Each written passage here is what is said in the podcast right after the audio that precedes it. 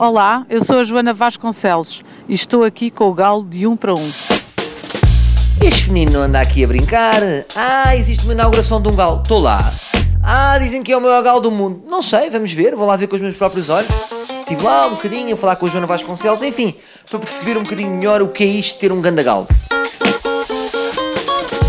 Estamos aqui um dia a seguir a inauguração. É verdade, Sei que ontem, na hora H, não havia o pilha. comando não tinha pilha. Exatamente, experimentámos tanto o comando para verificar que ele estava ótimo que ele fez um mau contacto no momento H.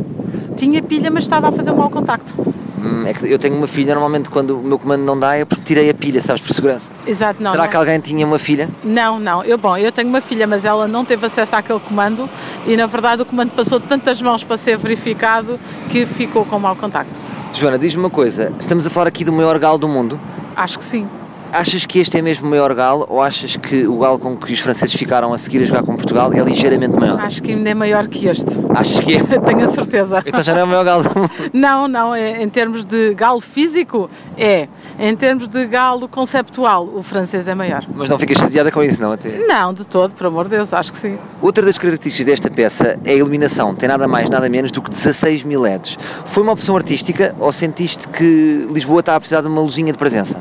Eu achei que para dar um aspecto contemporâneo a este galo e para repetir um aspecto estético do galo, que são os pequenos pontinhos que caracterizam a pintura do galo tradicional, e relacionando isso com o pontillismo, achei que tinha que transformar o pontillismo eh, pictórico em pontillismo tecnológico. Eh, todas as coisas que tu. tu- Não, foi muito profundo, foi muito Foi. profundo. Eu senti profundidade entre mim, É, obrigado. Foi, foi, foi, foi para dar um aspecto mais intelectual à coisa.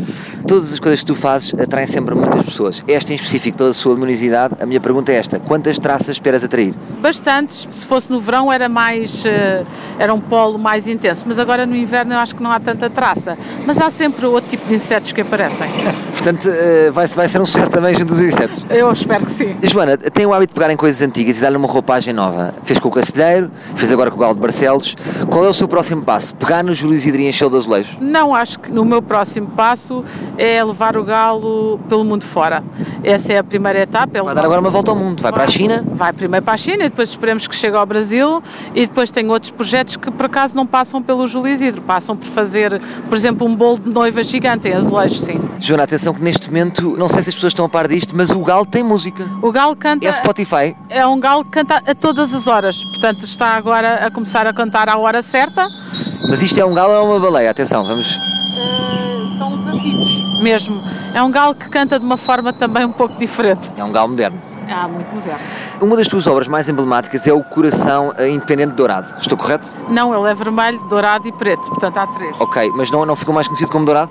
Não. Então pronto, eh, acabei de errar a minha pesquisa.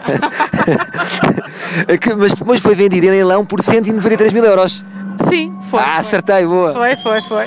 Sendo que foi feito com telheiras em plástico, quando soubeste o valor, registe normal ou saíste à rua a gritar: Tomem, eu fiz aquilo com os restos de um piquenique. Não, pensei ainda onde ser vendidos mais caro.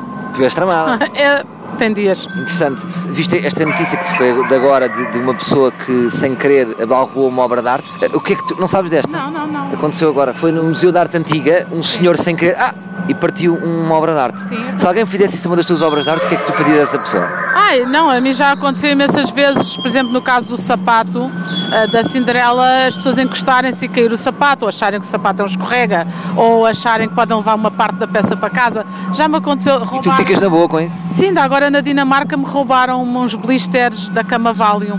E, portanto, ah, já- apesar dos Valiums já estarem fora de prazo há 20 anos, mas ah, mesmo assim, ah, já fui roubada Mas as pessoas estão muito deprimidas, as pessoas não ligam às validades. Para terminar, as tuas obras já tiveram expostas um pouco por todo o mundo.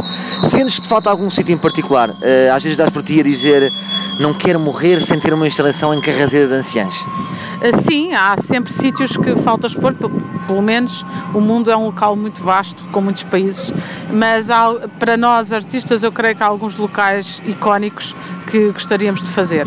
E pronto, ainda me faltam alguns. O bolo de noiva vai arrancar um desses sítios?